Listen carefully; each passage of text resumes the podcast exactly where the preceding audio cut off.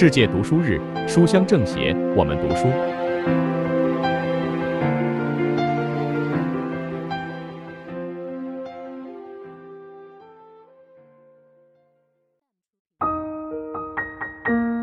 大家好，我是余杭区政协委员赵艳华。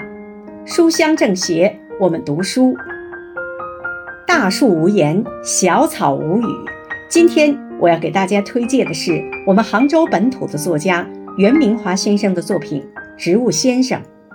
这本书获得了中国最美图书称号，主要通过中国二十四节气里的代表性植物，带给我们更多的感慨。既感慨袁明华先生给我们写下了这样一部好书，又感慨植物带给我们一种向上生长的力量。借用央视纪录频道的一句广告语：“懂自然，自然好。”送给大家。进一步观古今中外，写水仙的文学作品浩如烟海，怕是任何植物，包括。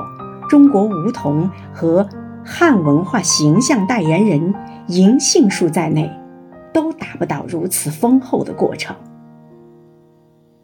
吃花的鲤鱼如此，葬花的林黛玉亦如此，劳伦斯的查泰莱夫人的情人如此，沈从文的爱与小说《摘星录》《绿的梦》亦如此。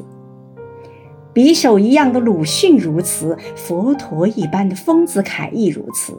从希腊神话到《山海经》，从地中海到中国，从上海到浙江、福建，乃至远渡东瀛，一部水仙文化史，其魔力着实非同小可。